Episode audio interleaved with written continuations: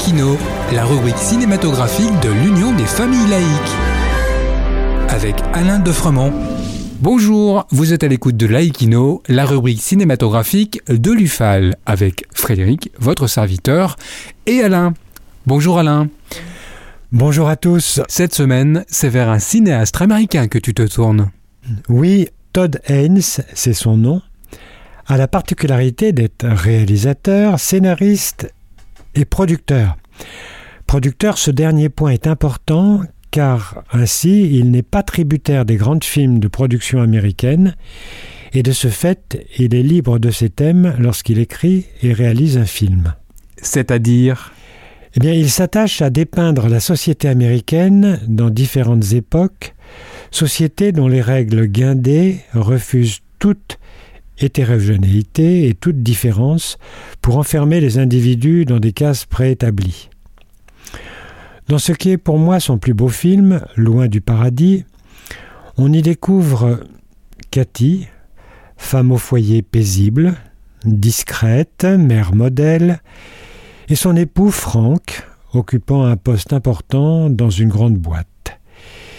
Il coule, semble-t-il, des jours heureux dans leur coquet et confortable pavillon des années 1950 aux États-Unis.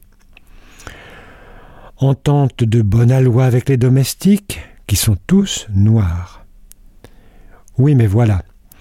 La société corsetée de l'époque va finir par se lézarder, Cathy s'attachant au jardinier noir et Franck pris en flagrant délit d'homosexualité.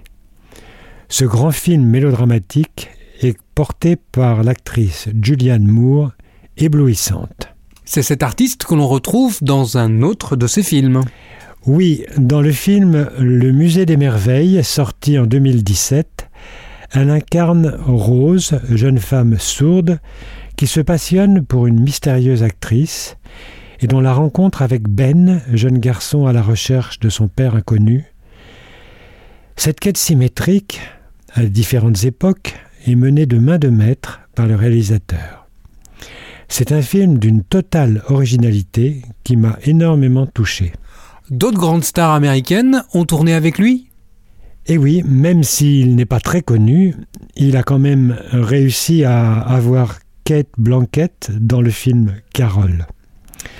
Dans ce film, euh, Kate Blanquette campe une femme riche, séduisante, en instance de divorce, qui va tenter de vivre une passion avec une jeune vendeuse. Nous sommes encore dans les années 50 et l'on retrouve le regard acerbe du réalisateur sur cette société corsetée. Est-il resté dans le domaine mélodrame sentimental? Non, car en 2019, il réalise Dark Waters, qui nous plonge dans la vie de Robert Bilotte, avocat renommé dans la défense des entreprises de produits chimiques. Nous sommes à la fin des années 1990. Un fermier, connaissant la grand-mère de Robert, va l'implorer de l'aider dans sa lutte contre le géant groupe chimiste Dupont, qu'il rend responsable de la mort de plusieurs de ses vaches, sa ferme étant à proximité de cette entreprise de produits chimiques.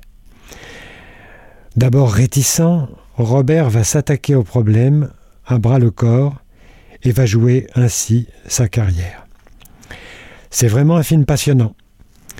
Eh bien, je vous dis à très bientôt. Merci Alain.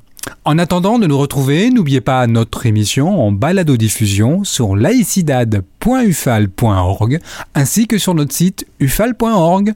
Pensez aussi que nos activités ne sont possibles que grâce à vos dons et à vos adhésions. À bientôt. C'était Laïkino, la rubrique cinématographique de l'Union des familles laïques. Retrouvez toutes nos rubriques Laïkino et l'ensemble de nos balados diffusions sur lufal.org.